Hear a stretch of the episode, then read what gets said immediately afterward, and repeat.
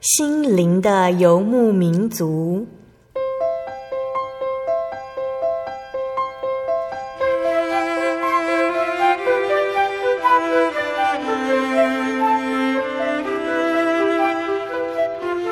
在这个谁都不管谁的后现代社会里，每个人的心灵都是游牧民族。成长的过程就是寻找的过程。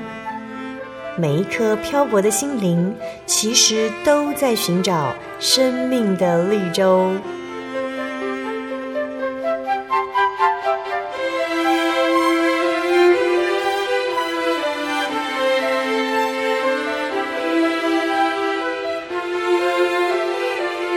本节目由真耶稣教会台湾总会制作，欢迎收听。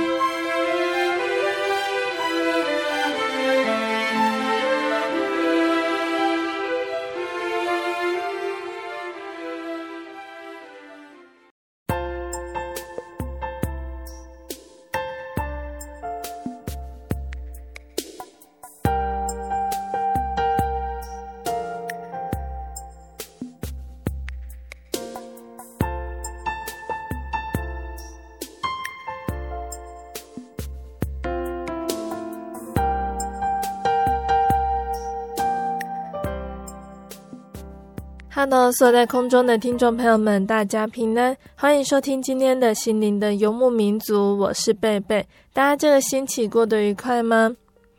在节目要开始之前，贝贝想和听众朋友们分享一个圣经经节，是记载在圣经诗篇的七十一篇二十节。你是叫我们多经历重大急难的，必使我们复活，从地的深处救上来。不知道大家有没有听过，有一句古老的谚语说：“雨下在好人身上，也下在坏人身上。”意思是，无论好人或坏人都会遇到难题，只要人生在世上就是如此。差别在于，信神的人认为，决定我们的遭遇和难题多常发生在于神，而神会在我们的身旁帮助我们。当我们经历患难的时候，记得神一直与我们同在。有一首诗告诉我们，无论神在我们生命中安排的什么，他都会与我同在。这首诗是这样子说的：虽然会刮风，虽然会下雨，冬天吹起的风寒刺骨；虽然天阴沉，乌云不断起，落叶诉说夏天已过去，我还是迎向暴雨的天空，心灵平静如夏日的大海，欣然接受神所赐予的。无论他给我什么，当我觉得冷，我说这是神似的。他的风吹来祝福，我知道，因为我所需的，他都供应我。就算狂风吹，我心依然温暖。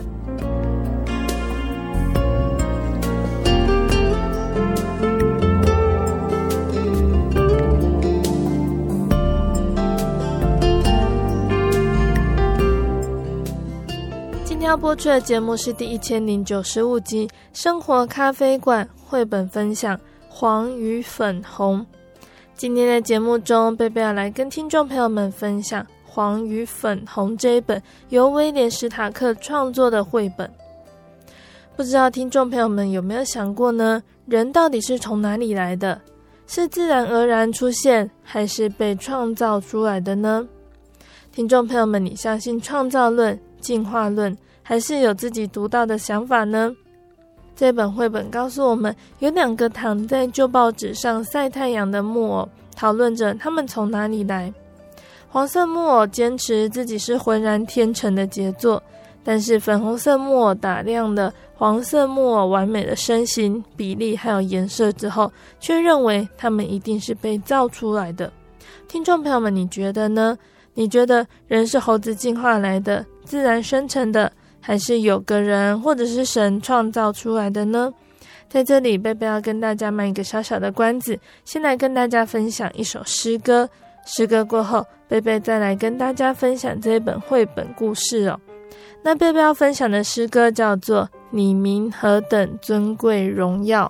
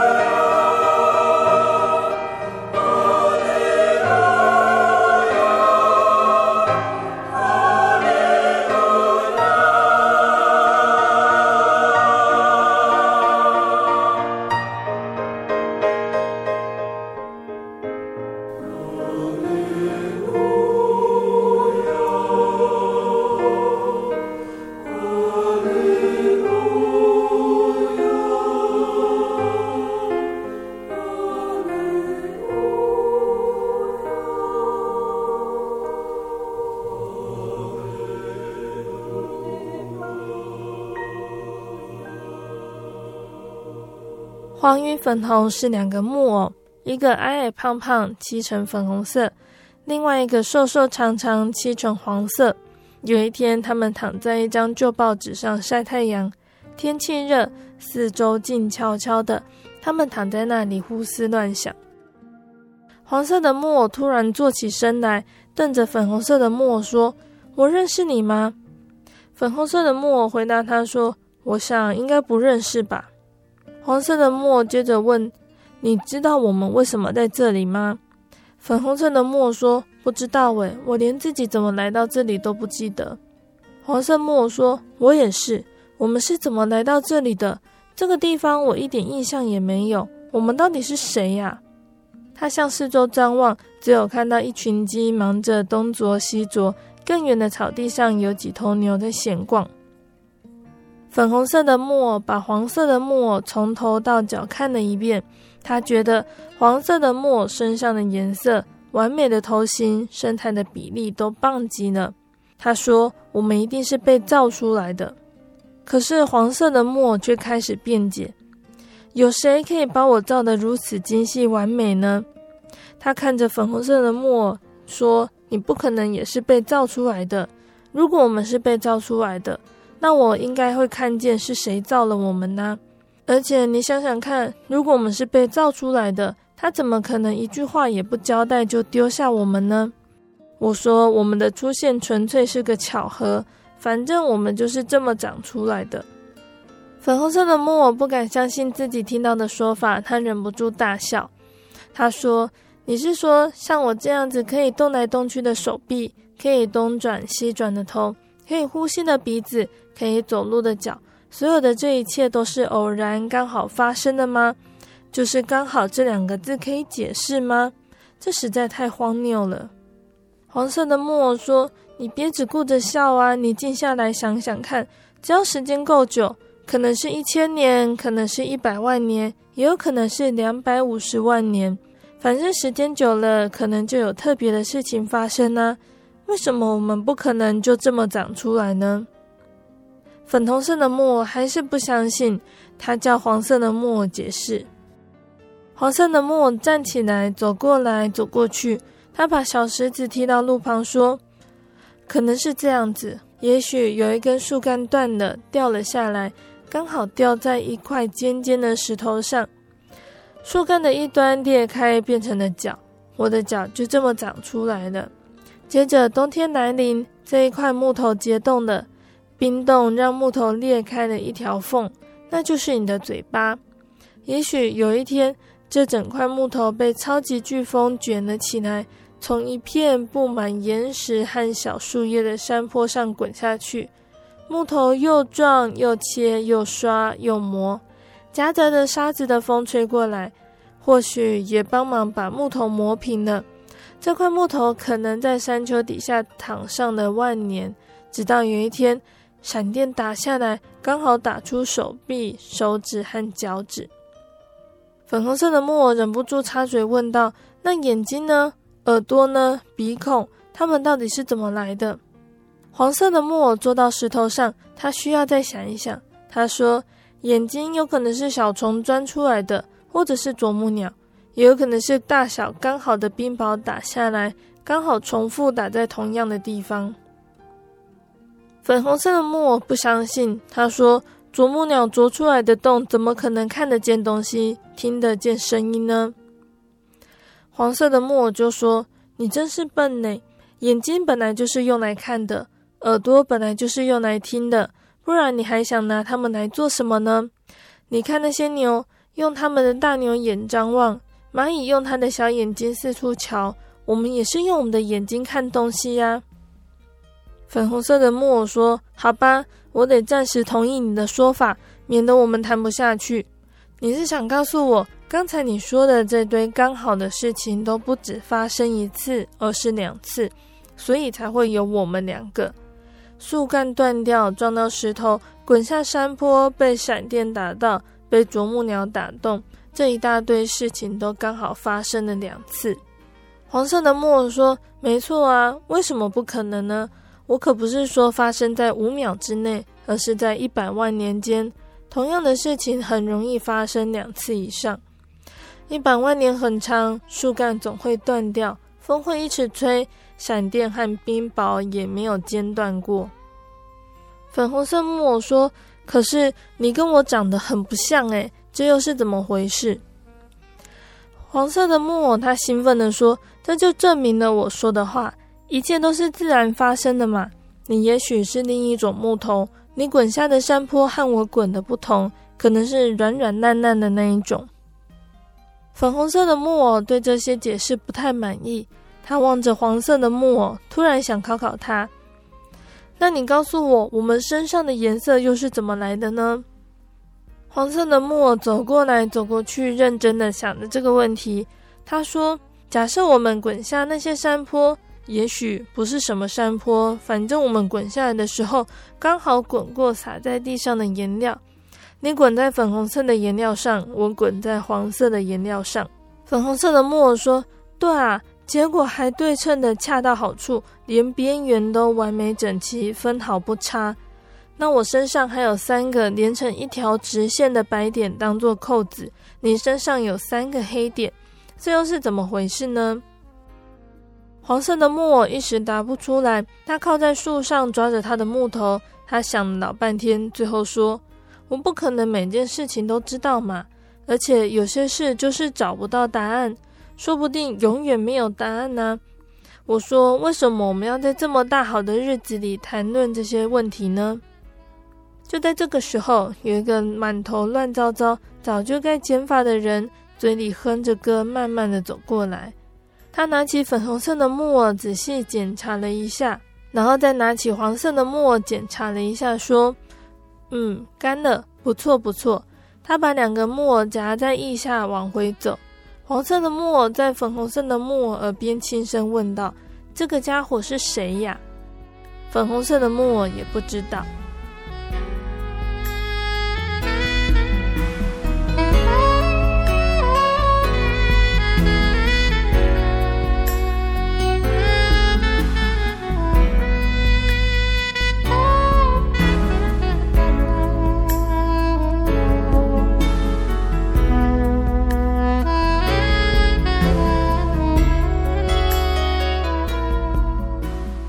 听众朋友们，今天的绘本就分享到这里喽。今天贝贝跟大家介绍《黄与粉红》这本绘本故事，不知道听众朋友们听出有些端倪了没有呢？在圣经的创世纪里面记载了真神创造宇宙万物，还有造人的过程。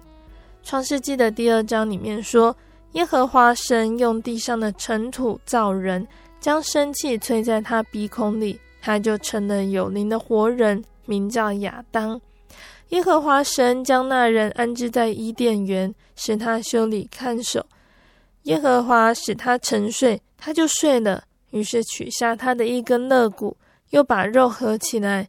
耶和华神就用那人身上所取的肋骨造了一个女人，领他到那人跟前。那人说：“这是我骨中的骨，肉中的肉，可以称她为女人。”因为它是从男人身上取出来的。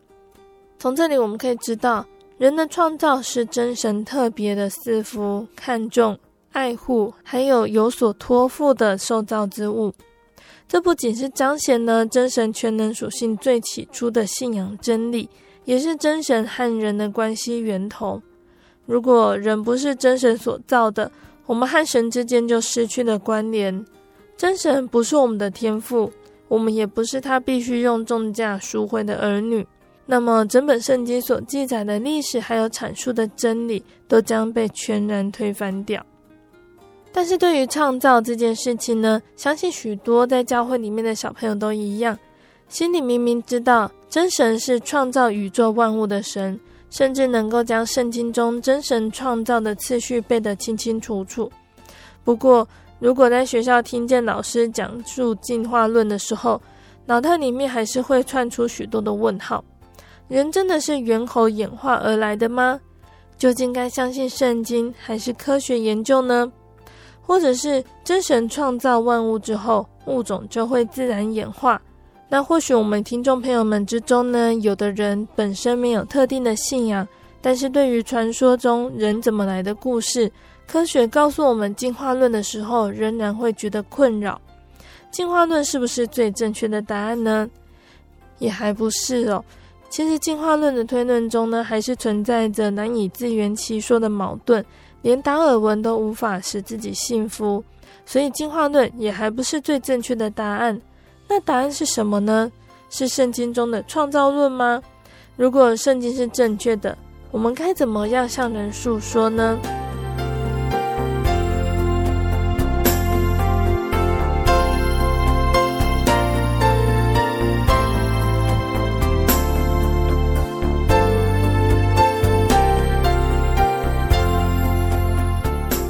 进化论比起来哦，圣经的创世纪不管怎么读都像是神话一样。但是透过呢威廉史塔克创作的《黄与粉红》这本绘本，用简短有趣的故事解释了这个深奥难解的立论辩证。听众朋友们，你觉得透过这本绘本，是不是也让你对于圣经的创造更认识了呢？我们看到了绘本中两个木偶所说的立论。很清楚的就可以找到有问题的地方，像是不可能什么事情都那么刚好，小鸟啄出来的眼睛就只是两个洞，看不见。黄色的木偶说有些事情找不到答案，其实就已经否定了自己前面所说的话了。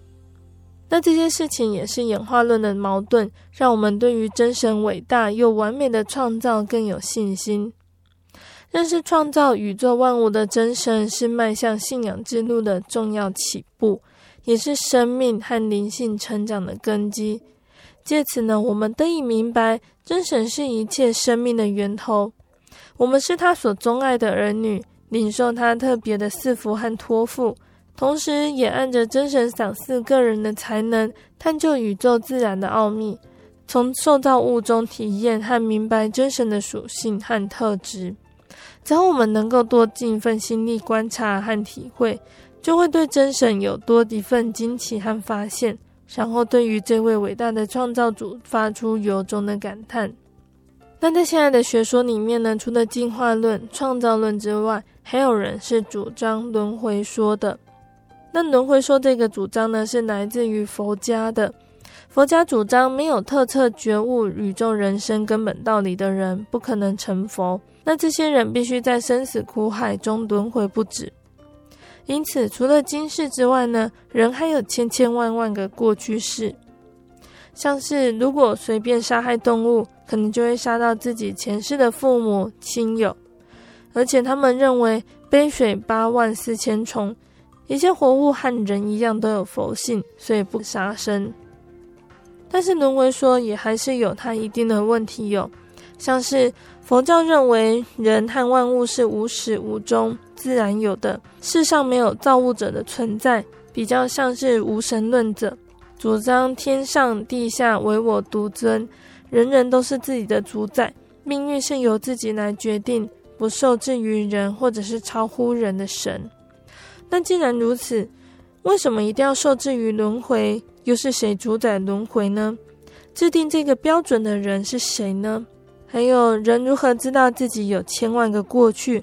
又怎么从动物中得知有自己前世的父母和亲友呢？那如果人成佛不再轮回为人，而世风之下人心越显邪恶，应该都会轮回到其他的动物了。那如果以佛家的标准来说，其他动物又难以轮回为人，所以。世界上人的数目应该会越来越少，然而事实上却不是这样子。这该怎么解释呢？那这就轮回说里面有矛盾的地方。那圣经上面告诉我们的是创造论，从创世纪中记载，神照着自己的形象造人，乃是照着他的形象造男造女。神赐福给他们，又对他们说，要生养众多，遍满地面，治理这地。也要管理海里的鱼、空中的鸟和地上各样行动的活物。圣经上说，神用地上的尘土造人，将生气醉在他鼻孔里，他就成了有灵的活人。万物皆神所造，而且各从其类生长。那这里告诉我们，神用地上的尘土造人。有的科学家呢，将人的肉身分析化验的结果。得知构成人肉体的元素和泥土是很相似的。那人呢，有语言、思考、组织、发明，还有应用工具等等特殊的能力，和其他的动物不一样，所以能够如神的祝福来治理地面，甚至圣经所言的是事实。否则，人在力气、勇猛、速度、运动方面都不能和其他的猛兽相比。如果不是神的应许和祝福，人哪里有能力来治理这块地呢？那再来呢，是人有拜神的天性。有些人虽然一时不信有神，但是遇到困难的时候，仍然会去找神。那这种心灵深处溯源的习性，也是神所赋予的。让人在不知不觉中内心呼求无所不知、无所不在、无所不能的神。那经有这样子简单的说明，相信大家应该都听得很清楚的。无神论的轮回说和进化论也都是人所提倡的学说，都是出自于人的臆测，并不能真实的探出人真正的起源。唯有圣经里面的记载是肯定而又明确的。人类和万物是有别的，足见于神对人类的钟爱，所以我们更应当敬拜神，祈求神住在我们的心中，真正成为我们生命的父亲。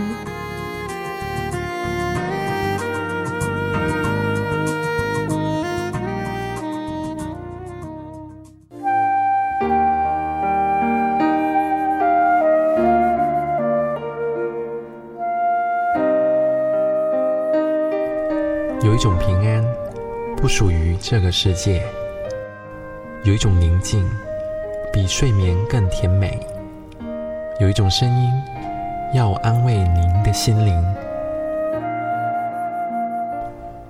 如果你真的想探索、追寻一个不会改变的坐标，一种值得用生命去坚持的信仰，请与我们联络。真耶稣教会，台中邮政六十六支二十一号信箱，传真号码零四二四三六九六八。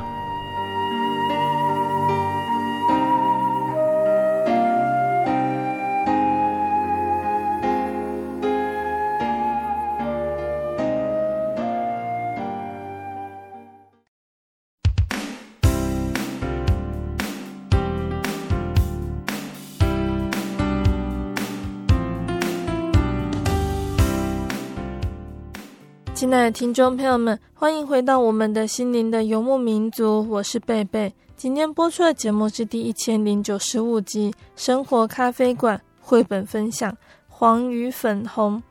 节目的上半段呢，贝贝跟听众朋友们分享了一本叫做《黄与粉红》的绘本故事。就这本绘本告诉我们，这个世界是真神所创造的，人类也是真神所创造的。相信真神的创造是我们对于接触这份信仰最重要的第一步。期待我们都可以因此认识真神耶稣，也更认识圣经。节目的下半段，贝贝要继续再来跟大家分享一个圣经故事。欢迎听众朋友们继续收听节目哦。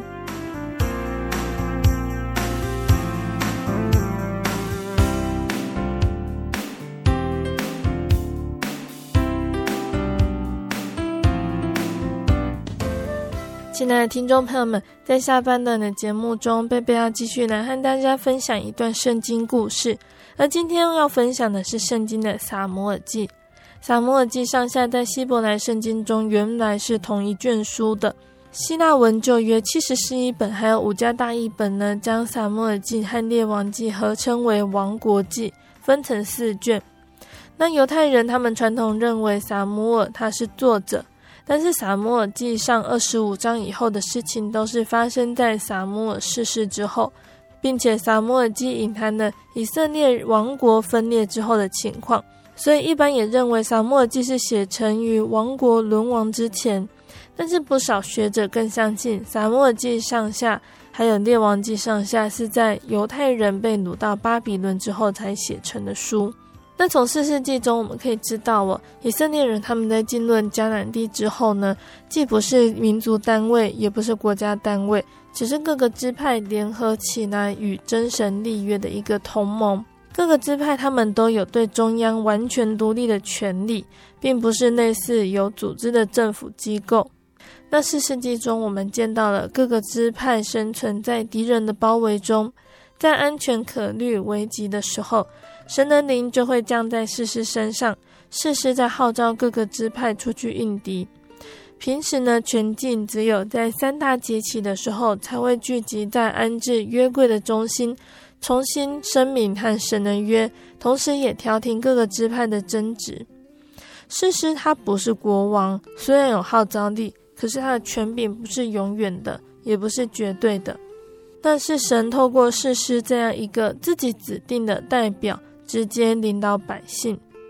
那士师时代是以色列人他们在巴勒斯坦地区的顺应调整时期。那这样子软弱松散的政治形态维持了两百多年，一直到了撒摩尔记，以色列百姓的政治形态就在撒摩尔记里面发生了变化，而撒摩尔本人也参与了这件事情哦。那上个月的故事里面，我们说到了撒母耳的父母，还有撒母耳的出生。接下来我们要来提到撒母耳他在圣殿里面工作之后，又发生了哪些事情呢？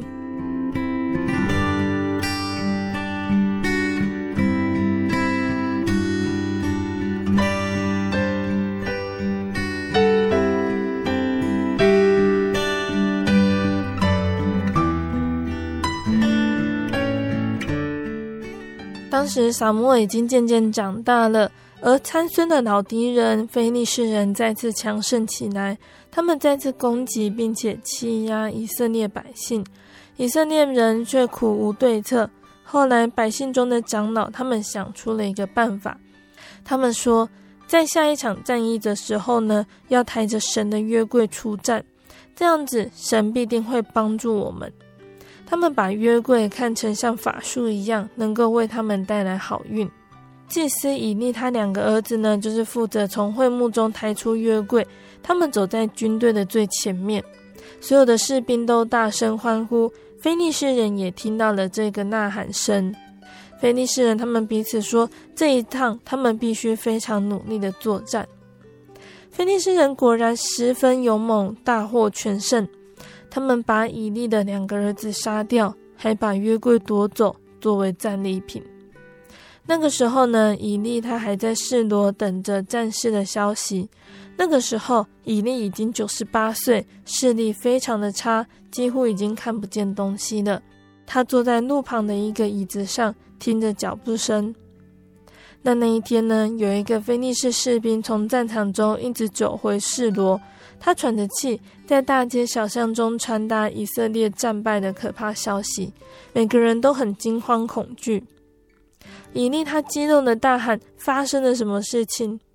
那个士兵回答他说：“我们的军队大败，你的两个儿子已经死了，约柜也被非利士人夺去了。”当以利听到那个由他看管了这么久的约柜竟然落在仇敌的手上，十分的震惊哀痛。在激动之余，他的身体往后一倒，折断了颈项而死去了。非利士人他们得到了约柜，喜气洋洋，他们以为夺走了约柜就可以永远统治以色列。菲利士人他们把约柜带到他们的神庙，也就是大衮神庙里面，安放在大衮神像面前。第二天清早呢，菲利士人到神庙去，赫然发现。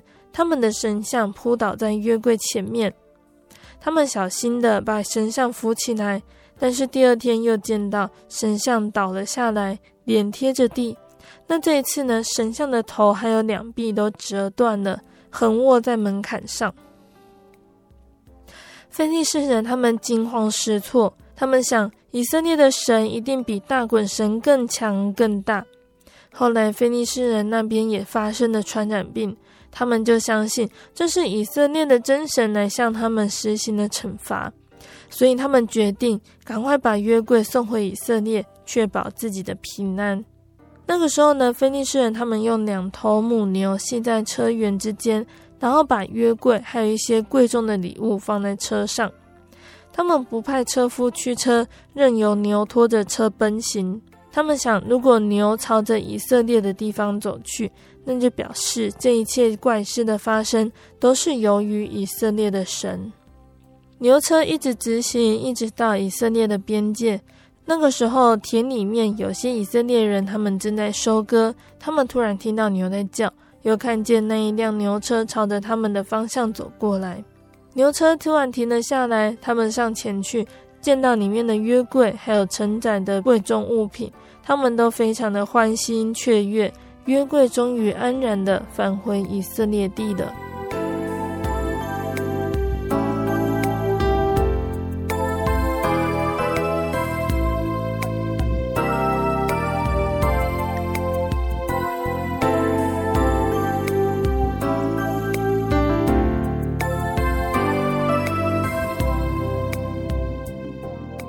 亲爱的听众朋友们，我们的故事就先分享到这里喽。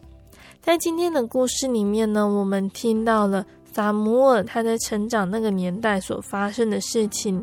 今天分享的故事内容是出自于圣经的撒母耳记上第四章、第五章、第六章。听众朋友们在节目之后也可以阅读圣经，通过自己的阅读，想想这几章的内容，我们可以明白神要告诉我们什么。那贝贝在这里呢，也再次和大家分享今天分享撒母耳记的内容，期盼我们都能够牢牢记得圣经上的内容，作为我们信仰上的提醒和醒思哦。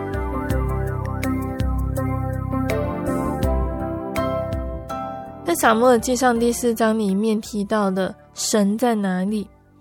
相信听众朋友们在小的时候呢，看过有关于吸血鬼的电影。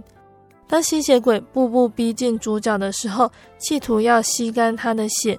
说时迟，那时快，主角拿出了十字架和大蒜，吸血鬼就被打败了。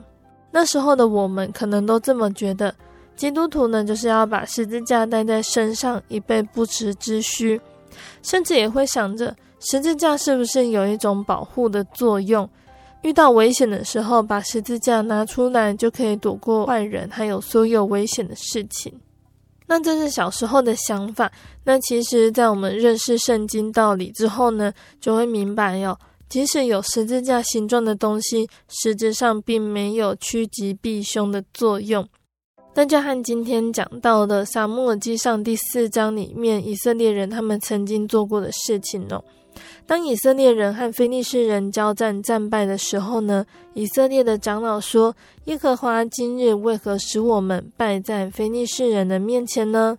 我们不如将耶和华的约柜从示罗抬到我们这里来，好在我们中间救我们脱离敌人的手。”于是百姓呢，他们就打发人到示罗，将神的约柜抬来。以色列民他们看到约柜的时候，众人都大声欢呼。地便震动。后来以色列人他们打胜仗了吗？当我们继续读完第四章的时候，就会知道以色列人他们最后仍然打了败仗，各向各家奔逃，被杀的人甚多。以色列的步兵扑倒了三万。为什么以色列人已经搬来的约柜放在战场，仍然会打败呢？其实追根究底，是因为以色列人他们不听神的话，得罪了神。转而敬拜不认识的别神，所以耶和华的怒气向这个地发作。在以色列人他们悔改之前，神当然是远离他们的。既然不想和以色列人同在，神当然也不会帮他们打赢非利士人。那答案就很明显了。如果是得罪神，仍然不悔改，即使我们得到拣选，成为神的儿女，神也不会帮我们打场场必胜的仗。当我们发现做错事的时候，不只要悔改，求神帮助我们走出软弱，更要时时提醒自己，不能再犯同样的错误。神是无形的，不受时间和空间的限制。不论我们身处在何时何地，行为上都要荣耀神，也要像圣经所说的爱人如己。神时时都与我们同在，他的慈爱不曾离开。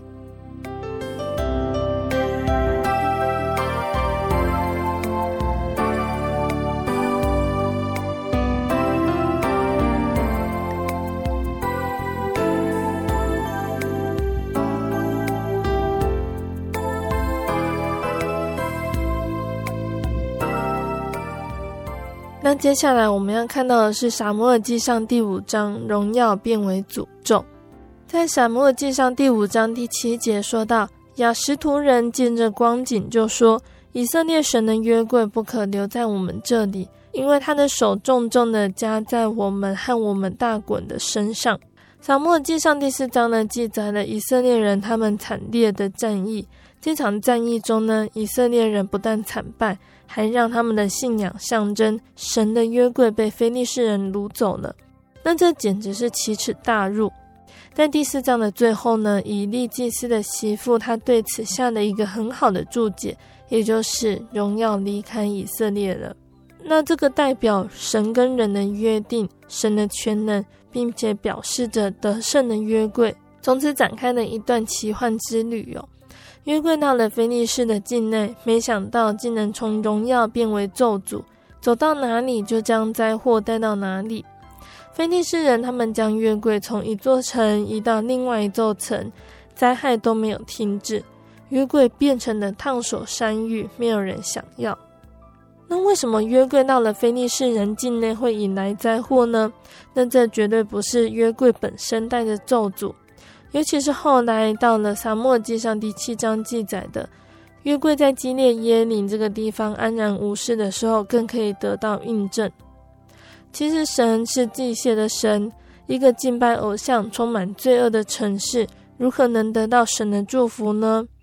然而这些非利士人见到连他们的偶像在约柜面前都站立不住的时候，想到的不是这个约柜多厉害，也不是想到自己的罪。而是选择将约柜送走，眼不见为净。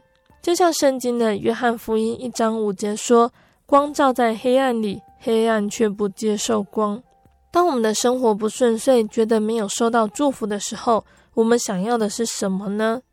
是埋怨神，然后愤愤不平地说，觉得认真聚会、读圣经也没有用，还是努力亲近神、洁净自己，好得到神的祝福呢？唯有接受光的照耀，离开黑暗，才能够将诅咒化为祝福，让忧愁转为喜乐。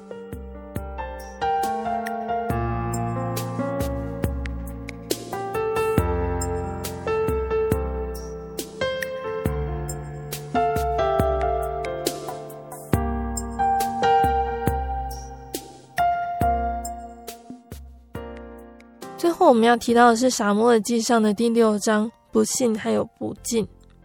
非利士人他们因为受不了半年多来随着约柜而来的灾害，他们终于决定将约柜送还以色列。那原本呢，这是他们在大获全胜之后掳来的战利品，欢欣扛进自己的地方，谁知道却使他们损失惨重，民不聊生，成为人人避之唯恐不及的不祥之物。为了消除灾祸呢，他们采取赔罪求和的态度，将约柜送还原处。那在这个过程中，我们可以看到两种被神厌弃的人，一个是不幸的非利士人。在这七个月里面呢，非利士人他们吃尽苦头，也见识到真神的能力，真神能够降福，也能降祸，远胜过他们所拜的五谷之神大衮。大衮虽然是非利士人的农神，却没有办法保护他们的田地免受老鼠毁坏。那值得注意的是，非利士人他们对于以色列人出埃及的故事相当熟悉，所以他们决定不再顽固，要用特别的方法将约柜送回以色列地。那现在神呢，已经借着执行的怀乳母牛显明了，真神他真的是创造天地万物、掌管一切、超越自然的神。然而，菲利士的五个首领，他们虽然看见了这些，并且在博士麦的境内观看，当日仍然回到以格伦去，继续拜他们的大衮。这些菲利士人，他们来到真神的面前，目睹神的全能和慈爱，最后却不悔改，转回拜偶像的无知里面。那今天有许多人是这样子的，无论如何就是不相信，即使见到神的作为。承认真神的存在还有大能，有些人就是不愿意来敬拜神，实在是很难让他们信服神。圣经上说，这类人即使不领受爱真理的心，使他们得救，神就给他们一个生发错误的心，将他们信从虚无，又他们既故意不认识神，神就任凭他们存邪僻的心，行那些不合理的事，因此他们的内心充满了错误和邪恶，是无法接受真理的。最后沉沦被定罪，这些人的刚硬和不幸让人觉得可悲。那另外一种是不敬的以色列人，但这个部分呢，在故事中贝贝并没有特别讲到。那当时以色列人他们将约柜还有神的同在联想在一起，没有约柜的日子，信仰的活动几乎是停摆的。那现在看到约柜回来，就好像神在七个月后又回到他们中间。所以他们欢喜，又献祭给神。波斯麦人他们从非利士人那里收下礼物和约柜，但是却因为轻慢神而乐极生悲。那个时候战战兢兢的非利士人和以色列人，他们不敬的态度形成了很大的对比。首先呢，波斯麦是利未人在犹大支派的地业中得到了诚意，所以城里面一定会有利未人。他们理应比其他人更熟悉神的律法，但是约柜他不能随意放置，不可以触摸圣物，不可以擅自观看等等。但是不知道是不是兴奋过头，还是忘了神的吩咐，他们将约柜放在田间的大磐石上献祭，又上观约柜，以致神大大的击杀他们。从此也可以看出，当时以色列民他们的信仰败落。从士师时代直到摩西代米斯巴信仰复兴之前，以色列人他们是任意而行，并不敬畏神的。那在今天呢，也有许多人是这样子的，他们感情用事，缺乏属灵的知识。有些人即使信主，他们又不按照圣洁的神所喜悦的方式来侍奉他。那更有无视神的律法，不尊主为大，在教会里面为所欲为的。有些不敬虔的行为让耶稣的名蒙羞，就像是使徒他们在圣经里面所说的，在末世必有好讥笑的人，随着自己不敬虔的私欲而行。既然他的行为不能荣耀神，终究也是被神厌弃，遭遇神及时又严厉的惩罚。所以我们也应当警惕，以敬虔的心，按照圣洁的方式来服侍神。免得在欢乐、自以为是的气氛中被神诅咒降祸。神他是轻慢不得的，不信和不敬都是神不喜悦的。愿神使这两个终身远离我们，使我们能在主前面侍立。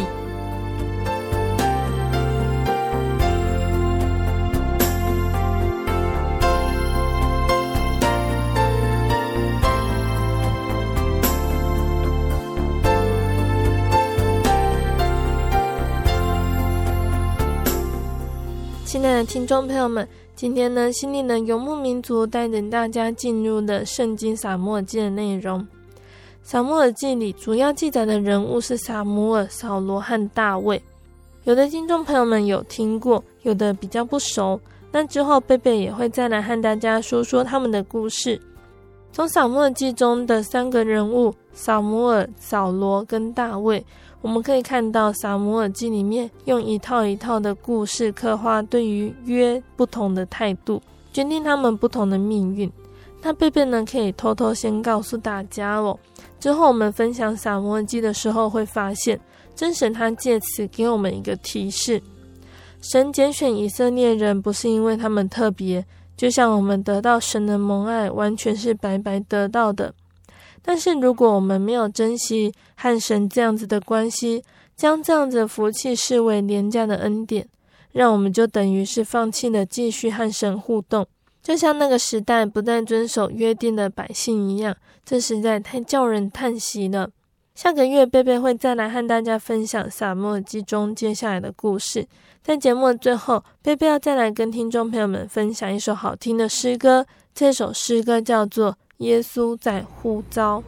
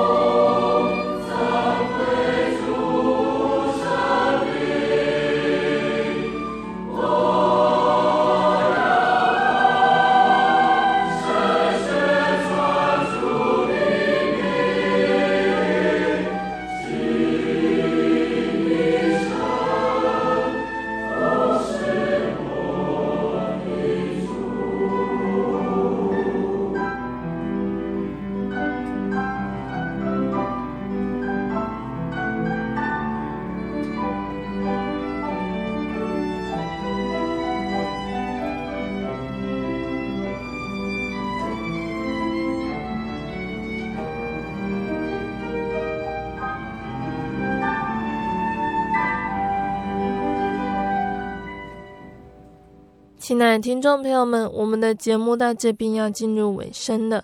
如果你喜欢今天的节目，欢迎来信索取节目 CD。如果你在收听节目之后，想要更了解真耶稣教会和圣经道理，欢迎来信索取圣经函授课程。来信都请寄到台中邮政六十六至二十一号信箱，台中邮政六十六至二十一号信箱，或是传真零四二二四三六九六八零四二二四三六九六八。听众朋友们也可以到你家附近的真耶稣教会认识耶稣，可以上网搜寻写信网络家庭，查询家里附近的真耶稣教会的聚会时间地址，或者是智慧型手机下载“我要去教会”这个 APP，就可以找到邻近的真耶稣教会。如果想要继续收听心灵的游牧民族，也可以下载心灵的游牧民族 APP。那非常诚挚的欢迎听众朋友们都能够来到金耶稣教会参加聚会，一起共享主耶稣的恩典。谢谢你收听今天的节目，我是贝贝，我们下个星期再见喽。我的心是一只鸟，飞行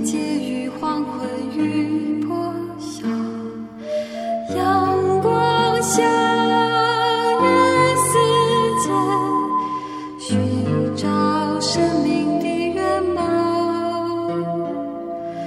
我是个游牧民族游走在这异乡的小路阳光下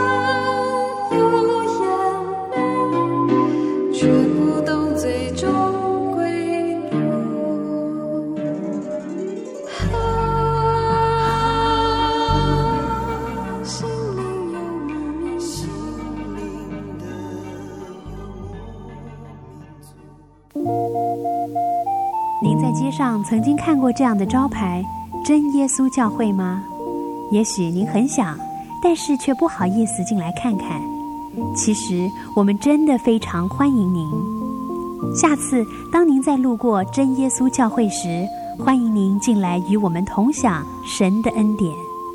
真耶稣教会台中邮政六十六至二十一信箱，欢迎来信，愿您平安。我对圣经的道理好有兴趣哦，可是又不知道怎么入门呢？你可以参加圣经函授课程啊！真的啊？那怎么报名？只要写下姓名、电话、地址，寄到台中邮政六十六至二十一号信箱，很快的，你就会收到第一课的课程了。赶快去寄吧！嗯，圣经函授课程能循序渐进的引导您更了解耶稣基督的福音。得到生命的滋润和来自信仰的力量。本课程完全免费，欢迎来信台中邮政六十六至二十一号信箱，请注明参加函授课程。愿神祝福您。